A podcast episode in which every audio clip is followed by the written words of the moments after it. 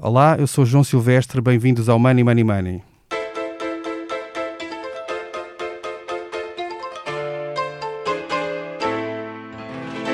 Comigo hoje em estúdio está a Paula Santos, diretora adjunta do Expresso. Olá, Paula. Ora, viva, bom dia, João. Por razões profissionais, não temos connosco o João Vera Pereira, que é diretor do Expresso e que comigo faz parte da dupla residente deste podcast. Hoje vamos falar sobre a TAP e sobre o duríssimo plano de reestruturação que foi esta semana enviado a Bruxelas. Estão previstos despedimentos de milhares de pessoas, cortes de salários e muitos milhões de euros de dinheiro público para manter a companhia a voar nos próximos anos. E a nossa pergunta é: faz sentido gastar mais de 3 mil milhões de euros para salvar a TAP? Para muita gente, era óbvio que o desfecho só podia ser este: um plano de estruturação com pesados cortes em todas as áreas, mas no governo havia quem acreditasse que era possível um milagre. Isto é um trabalho que vai ter que ser feito com a Comissão Europeia, que é encontrarmos aqui um uh, equilíbrio entre uma reestruturação que ajuste a dimensão da empresa, mas que não ponha em causa a dimensão que nós precisamos que ela tenha. Portanto, os despedimentos serão inevitáveis? Não, não, não.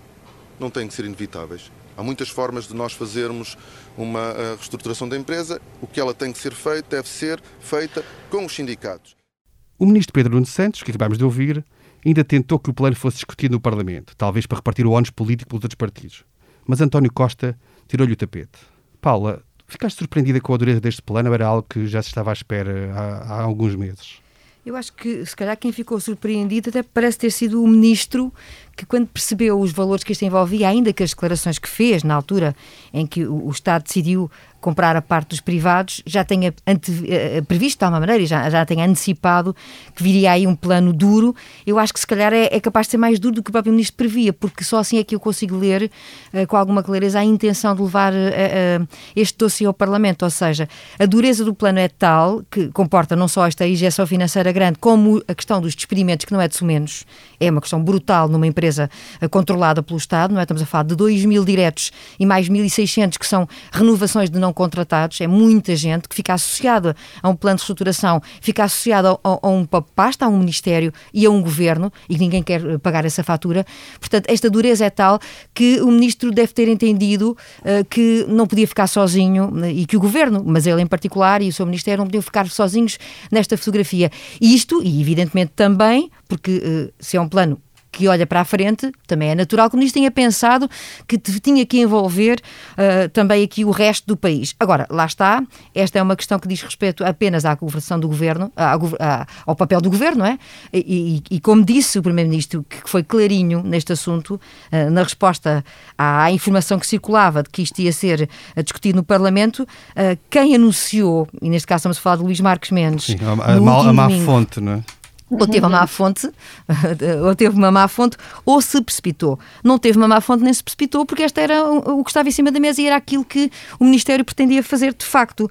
Mas António Costa também sublinha que quem governa em Portugal é o governo. Ou seja, o que o Primeiro-Ministro quer dizer é aquilo que é óbvio para todos nós, é que isto é um plano que diz respeito a uma ação de governação do governo, mas também quer arrumar o assunto do ponto de vista da sua relação com o seu colega de governo, Pedro Nuno Santos. Ou seja, se o Ministro queria repartir as culpas uh, por ou pelo menos a responsabilidade de um dossiê pesado e que deixa consequências e deixa na sua própria imagem, na sua gestão, pode deixar consequências complexas do ponto de vista social até, hum, é melhor eh, deixar cair essa ideia porque, porque o governo vai, obviamente, eh, ele próprio encarregar-se de tomar conta daquilo que é a execução de um plano que compete, na minha opinião, exclusivamente ao governo. Ou seja, tu achas, desculpa, Paula, tu achas que quando o Pedro Nuno Santos, o ministro Pedro Nuno Santos, nos diz que é, não é inevitável que é que haja despedimentos, como agora está previsto neste plano que vai, que vai Daí haver. eu dizer que ele também foi surpreendido, provavelmente. Achas que, está, que, que, é de facto, ele estava, era uma crença um bocadinho, um bocadinho cega nessa possibilidade, ou estava, ou estava a tentar também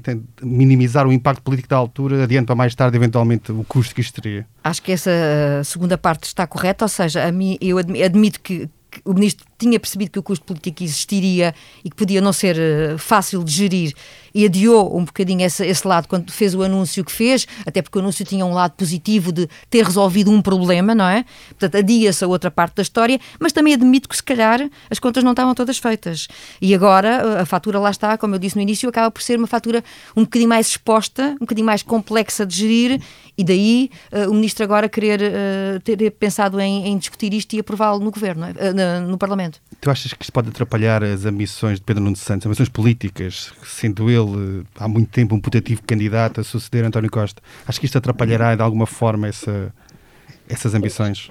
Coloca o foco em cima do ministro nesta altura, o que pode ser um, de alguma forma um desconforto, mas eu não diria que atrapalhe em definitivo. Eu acho que depende muito da maneira como o ministro gerir este dossiê até ao fim.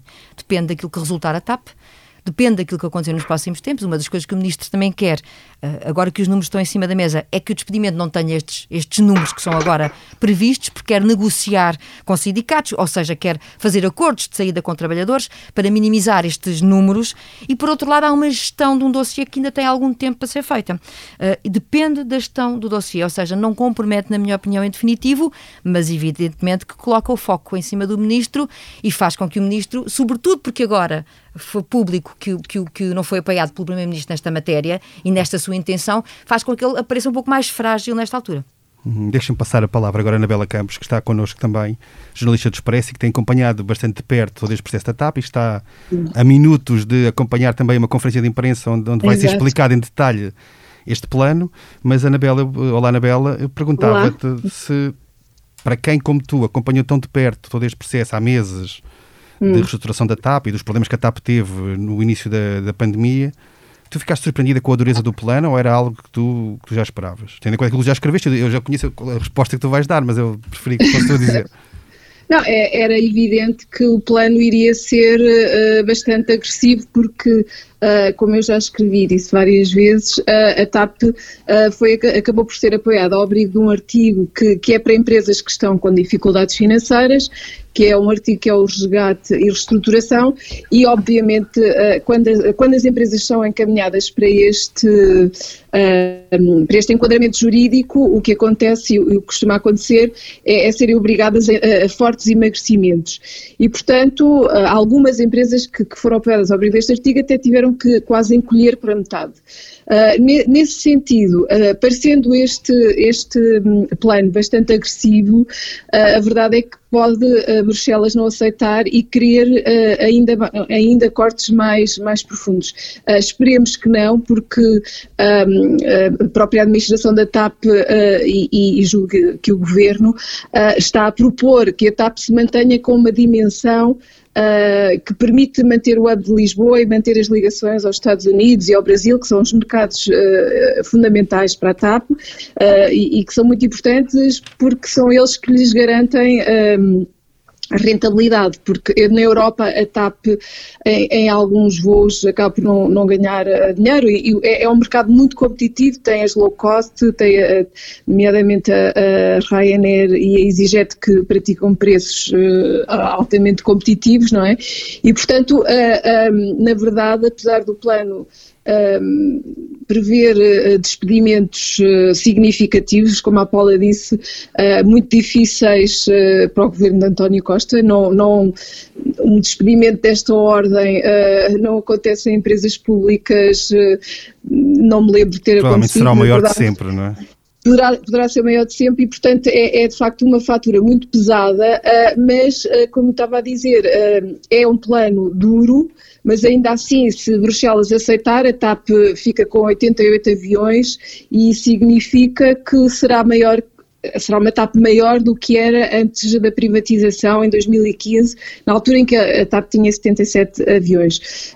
De facto, os cortes nos trabalhadores parecem ser até maiores do que aqueles que, que, que são uh, o, o número de perdas de aviões porque vai, vai perder 20 aviões e o número de trabalhadores, uh, o, o, corte pode ser, é, é, há de ser à volta de 25%. Vamos ver, porque também o Ministro uh, uh, quer e, e, acho que vai tentar fazer um modelo, nós escrevemos isto esta, esta semana no Expresso, fazer um modelo em que um, possa, os trabalhadores possam fazer part-times, fazer uh, saídas temporárias da empresa, uh, licenças sem vencimento, pré-reformas, portanto pode ser que a coisa não seja assim tão agressiva. Mas uh, vai tudo depender da generosidade e da boa vontade de Bruxelas, porque se Bruxelas quiser aplicar a receita que costuma aplicar, uh, podemos não ficar por aqui. Portanto, Era isso, Anabel, é precisamente para isso que eu queria perguntar, que é, tu, tu disseste e disseste que, que, este plano é precisamente o plano que o governo apresentou para começar a negociar. E tendo em conta qual é o histórico de, deste tipo de reestruturações, tu, qual é é a tua expectativa quanto à reação de Bruxelas? Achas, que vão ficar por aqui ou vão mesmo exigir um corte mais drástico? vai, vai, vai, depender assim muito da arte uh, uh, do governo em negociar e na primeira, no primeiro impacto acho, acho que houve ali um excesso de confiança e, e de facto uh, a primeira fase de negociações eu penso que o governo talvez pudesse ter ido um bocado mais longe e, tentar e tentado batalhar para que a TAP fosse como todas as companhias aéreas ajudada ao abrigo do, do quadro temporário para o Covid. Uh, penso que eles agora já estarão melhor preparados e, portanto, uh, pode ser que convençam a uh, Bruxelas de que a TAP, com uma dimensão mais pequena, uh, provavelmente não sobrevive, sobreviverá. E, portanto, mas tendo em conta o histórico.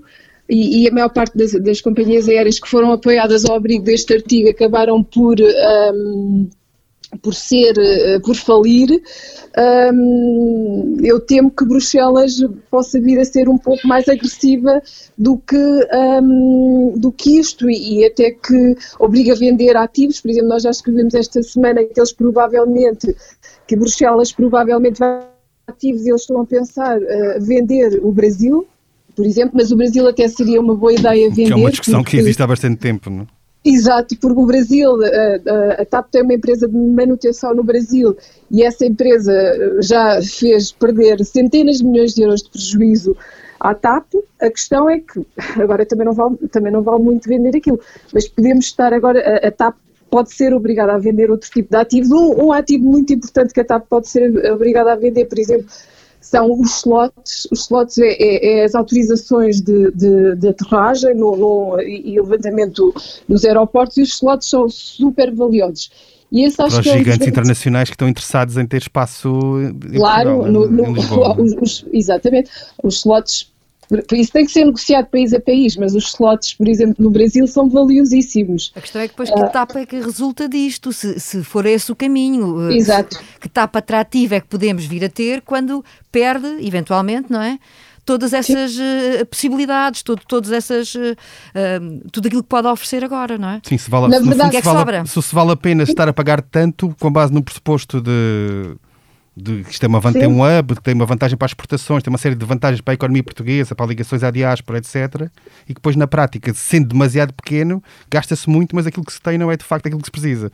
Que há o risco de, de acabarmos, ou, ou, sem TAP nenhuma, ou com uma TAP que é demasiado pequena para cumprir aqueles, aqueles benefícios que justificam a intervenção?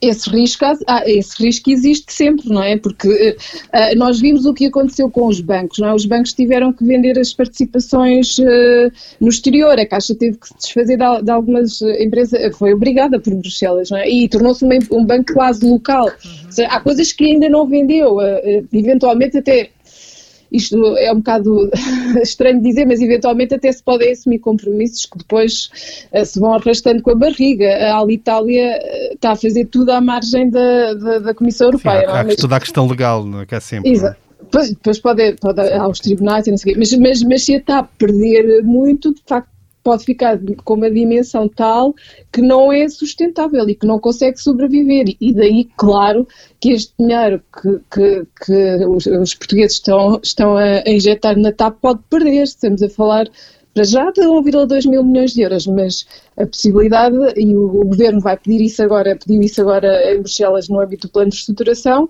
é, é, é ser injetado até 3,2 mil milhões de euros. E, e, pode não chegar, portanto, porque de facto o setor da aviação está, está a viver uma crise sem precedentes, não é? Gravíssima. Deixa-me pegar portanto... nessa, nessa, nessa parte que dizias do arrastar o processo, porque isso parece-me que é um dos problemas, do ponto de vista político, de percepção mediática de, do processo, que vai ser mais complicado de agir no próximo ano. Estamos a falar de meses de, em que Sim. vai haver. Hum, em que vai haver, uh, o processo vai ser concretizado, vai haver despedimentos, vai haver negociação com sindicatos, e isto não é tanto como, como o novo banco em que há uma transferência, mas não há pessoas na rua a fazer uh, protesto. Eu, eu passava à Paula para lhe perguntar precisamente isto, que é se tu achas que do ponto de vista de gestão de política do governo, se isto é o dossiê que vai ter mais custos, mais difícil de gerir em 2021. Provavelmente sim. É claro que nós não conseguimos prever tudo o que acontece, mas este dossiê conseguimos prever e antecipar que vai ser complicadíssimo. Para já porque dependemos de coisas que não controlamos. E dependemos de uma imediata que tem a ver com a reação de Bruxelas, não é? E em função dessa reação de Bruxelas, há que adaptar um plano. e há que olhar para ele e perceber até que ponto é que ele pode ser adaptado e até que ponto é que ele é válido. E quando eu digo isto, não estou a pensar do lado do governo, que acredito que vai defender este plano e o que vier a sobrar daquilo que for depois a imposição da Comissão Europeia, eh, de uma forma a poder eh, mantê-lo tal qual tinha pensado, ou pelo menos com algumas variações, mas que o caminho, o caminho que aponta é, o de, é este da reestruturação, não o de fazer cair a etapa, não é? Mas acredito que isto torne depois num ruído um pouco ensurdecedor, uh, não só pelo lado do, dos trabalhadores e pelo lado social, que é muito complexo, porque lá está, temos os sindicatos à espera de uma negociação para perceber o que é que resulta uh, deste uh, altíssimo bloco de despedimentos e de, e de reajustes, em alguns casos, de cortes salariais, noutro despedimentos por duro, não é? E depois temos o lado político dos partidos. E já ontem, Rui Rio dizia que uh, a fatura vai ser pesada se for nestes valores de que estamos aqui a falar. 300 euros por cada português por cada português. Uh, e que não sabia se, se tinha que olhar para o plano para perceber se valia a pena nós, cada um dos portugueses, estar a gastar esse valor para, para depois resultar numa TAP com determinadas condições.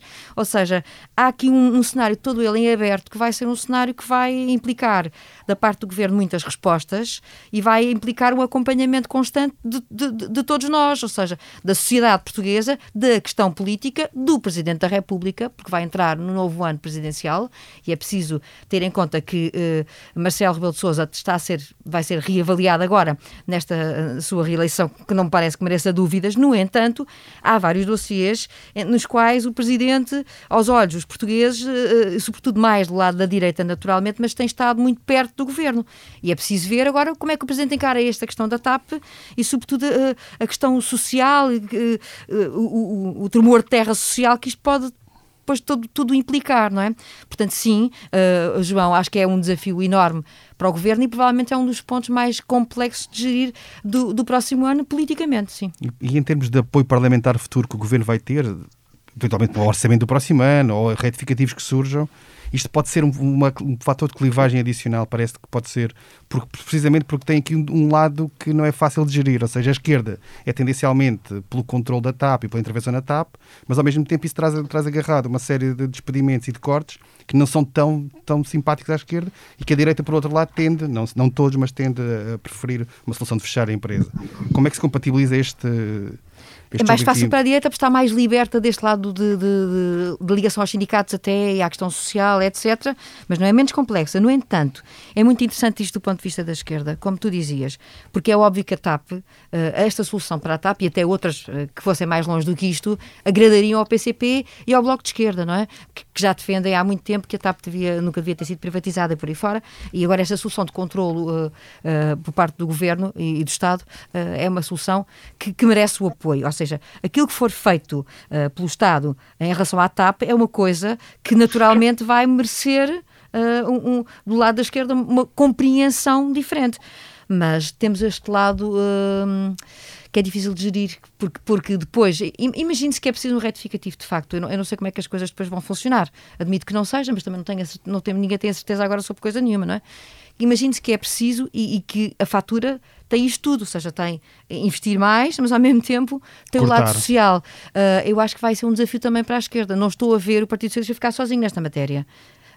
Não estou a ver à partida, mas é preciso perceber como é que. Lá está, eu acho que a questão está mais na gestão mesmo do próprio governo do que propriamente na gestão do Parlamento. Mas tudo isto vai expor as posições de todos os partidos com muito mais. Uh, era isso que o ministro já queria fazer em certa medida. Quando ele quer levar a solução ao Parlamento, ele fala, uh, acha que a solução daria alguma estabilidade àquilo que for decidido para o futuro, porque lá está o risco partilhado pelos pelo Parlamento e pelos outros partidos, acaba por dar um respaldo uh, a uma decisão governamental. Mas, uh, mas, o Parlamento pode vir a ser, a ser chamado a pronunciar-se por outras razões que não. Indiretas, não? Lá está, que não, pela reestruturação direta que está em cima da mesa.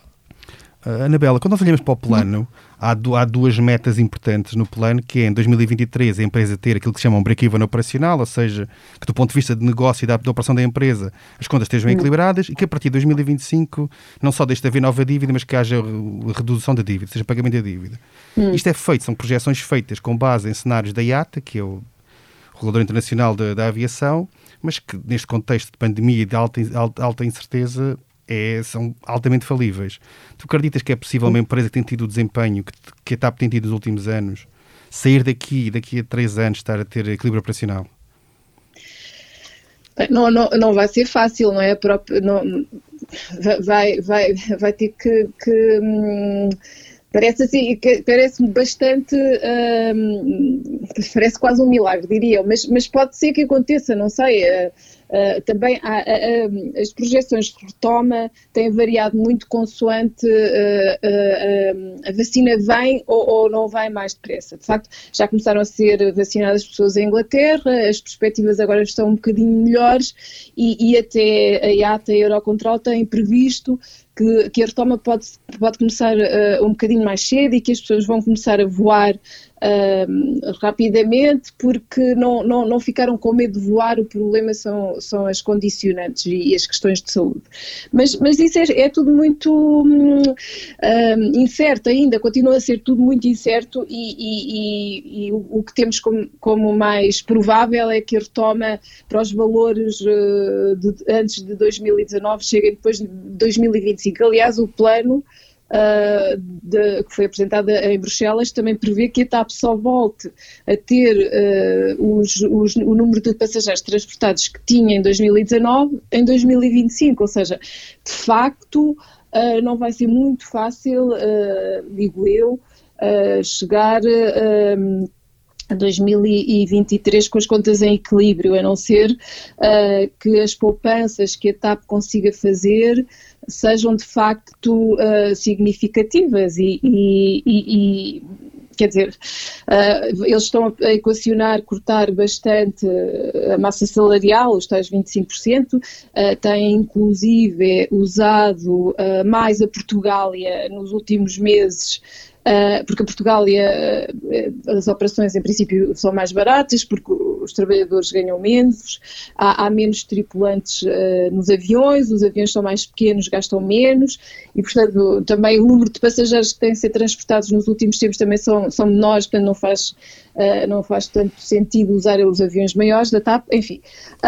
Pode ser que essas poupanças garantam que a TAP chegue a 2023 com as contas equilibradas, mas tendo em conta os prejuízos que arrastava num, em 2018 e 2019, que teve prejuízos superiores a 100 milhões de euros, numa altura em que o, o turismo e, e, e, e, batíamos recordes de transportes de passageiros a, a todos os anos.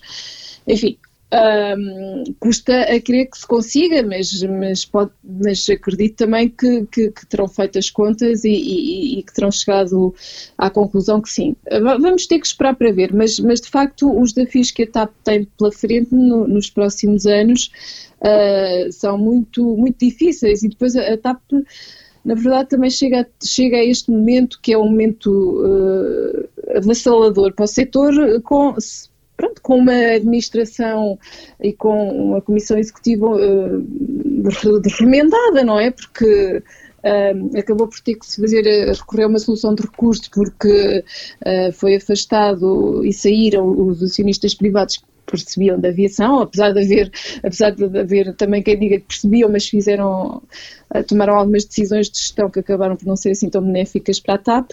Enfim, um, a companhia está realmente aqui num momento uh, charneira e, e, e, e, não é, não é e, é um barco à deriva, de certa maneira. Se não é tivesse, as companhias. Que, se tivesse que apostar ou prever o que é que pode ser a TAP daqui a 5 anos, no pressuposto, obviamente, que ela sobrevive, o que, é que ela, o que, é que vai ser em termos de rota? Nós temos ouvido falar muito em números, grandes números de cortes de pessoas, de salários, etc., de custos mas não temos falado muito sobre o que é que é a TAP, ou seja, o que é que tu esperas daqui a 5 anos pode ser a companhia? Para onde é que está a voar? Para onde é que não está a voar? Tem havido uma, uma aposta muito grande nos últimos anos nos Estados Unidos. E achas que isso vai continuar? Vai deixar de haver? O que é, que, é que, que, é que na tua expectativa pode, pode acontecer? Isso é uma pergunta bastante, bastante difícil, mas, mas a, a TAP uh, ou continua a voar para o Brasil e para os Estados Unidos, porque tem esta vantagem, nós estamos eh, na ponta da Europa, o que nos limita muito hum, em alguns, algumas circunstâncias, nomeadamente na ferrovia, mas depois na aviação e na ligação uh, uh, transatlântica tem uma vantagem muito grande, porque a TAP, a TAP como está, está muito próxima uh, dos Estados Unidos e, e, do Brasil, consegue usar, por exemplo, estes, estes, estes, os novos aviões, os long range, que a TAP tem, são, são, são que, que foram comprados, têm sido, são, são uh, um, trunfo no sentido em que tem uma autonomia, gastam muito pouco, têm uma autonomia relativamente uh, limitada, ou seja, mas, consegue, mas, mas, gastam muito pouco voando a distância precisamente de Lisboa uh, a, várias cidades nos Estados Unidos e no Brasil. E isso é uma vantagem competitiva que enfim, se a TAP a conseguir, conseguir manter, uh, pode tornar-se. Um, pode, pode, pode, nunca será uma grande companhia, eh, evidentemente, porque tu tens, tu tens as, uh, as maiores companhias europeias super que, estão, que vão ficar musculadas e, e, e, tens, e tem muito capital lá dentro e que no fim deste processo vão, vão porque vão, vai, vão desaparecer certamente companhias aéreas porque não, não vão aguentar este embate. Quem é que não, é, não vai ser fácil, aliás já se fala numa segunda vaga de, de apoios uh, às empresas de aviação, porque praticamente cinco anos com, uma, com, uma, com operações reduzidas, claro que, que, vai ser preciso injetar muito dinheiro e, e, quem vai injetar muito dinheiro nas suas companhias vão ser os países ricos. Portanto, a TAP poderá conseguir sobreviver uh, se mantiver estes mercados e, eu acredito que os possa manter, uh, se Bruxelas uh, deixar que os possa manter, porque tem esta vantagem geográfica, de certa maneira, que permite um, ehm, economizar neste, nestes voos, ou seja, estes, estes long range que são muito um, muito económicos não podem ser usados a partir do, do Brasil, de, de, Madrid, já não dá, já não chega à maior parte das cidades. Portanto, tem essa vantagem competitiva geográfica, que lhes permite ter custos uh, relativamente limitados. Se conseguir, uh, poderá ser, uh, pode ser uma companhia sempre com uma dimensão limitada, mas, mas interessante, mas, mas vamos ver se, se consegue chegar lá, não é? Estamos e, a chegar e, aqui a um cenário, Anabel, em que se não conseguir, eh, usando as tuas palavras, manter essas rotas, é quase uma inexistência, ou seja, eu acho que isso é um ponto fundamental para o futuro da TAP. Sem isso, o futuro Sim. da TAP, independentemente do que possa vir a acontecer a outros níveis, está completamente ameaçado. Acho que podemos concluir Sim, isso, é isso. é verdade, é verdade, é, é, é, o que eu acho, é porque uh, Uh, na verdade, até a tendência será para, para a consolidação. Tu tens a Iberia junta com a British Airways e, e a TAP, uh, quando, antes, pouco tempo antes disto acontecer, estava na mira da, da, da Lufthansa. A Lufthansa estava a olhar para a TAP com bastante interesse também por causa desta, desta, desta vantagem e por causa do Brasil, não é? E, e desta vantagem em relação aos Estados Unidos geográfica. E, portanto, um, se a TAP conseguir atravessar este, este grande, esta tempestade que tem pela frente, na verdade, eu, eu julgo que poderá uh, tornar-se uh, uma empresa uh, interessante. Agora, provavelmente não vai ficar sozinha e provavelmente vai ser comprada por alguém. Bem, obrigado, Anabela. O nosso tempo está a chegar ao fim, passa muito rápido.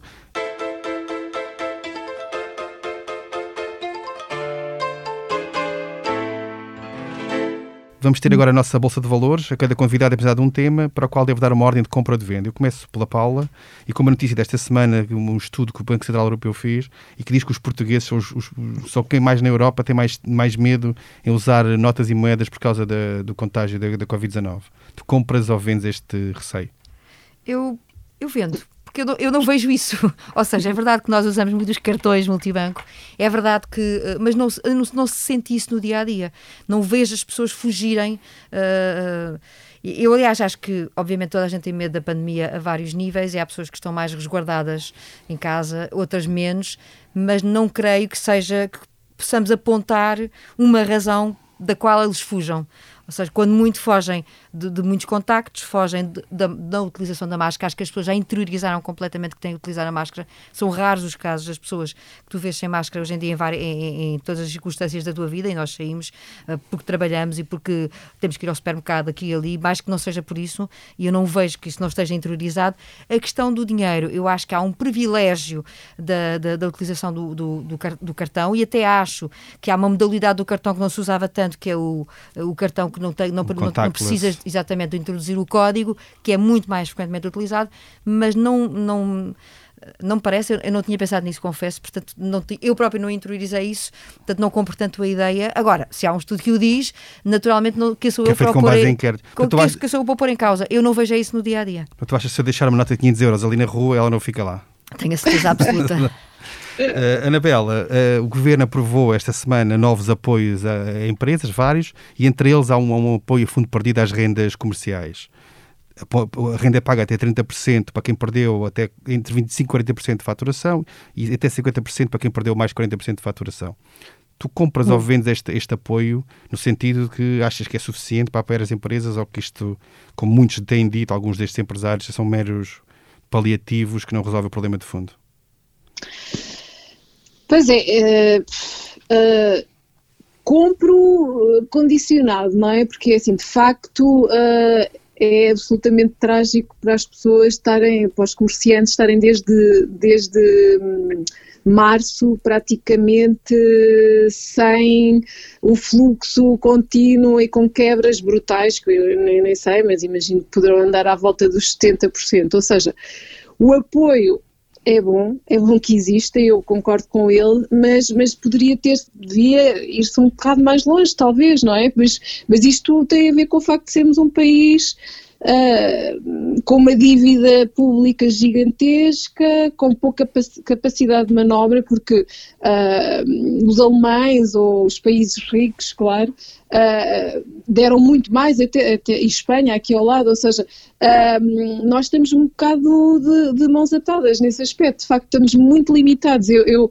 vou muito rapidamente só contar uma história, alguém me contava a propósito do, do, do, do aeroporto de Lisboa e, e, do, do, que acontece lá. Uh, ah, um, a Salvador Caetano tem um, tem um parceiro alemão Uh, e, e, por causa daqueles, daqueles autocarros, isto é a propósito dos autocarros que tra transportam passageiros, é, é, o parceiro alemão da, da, da, Salvador Caetano, passado uma ou duas semanas de, de, ter começado a crise, começou a receber dinheiro do Estado alemão. Nós, as nossas empresas, ainda há muito pouco tempo, uh, não estavam a receber, ou seja, estamos, estamos aqui muito, eu acho que de facto as empresas precisam, nós precisamos das empresas porque são elas que criam emprego e, portanto, as, as empresas criam apoio, uh, precisam de apoio porque criam emprego e, e nós estamos muito limitados. Eu, eu, acho que temos mesmo que apoiar, mas de facto Portugal.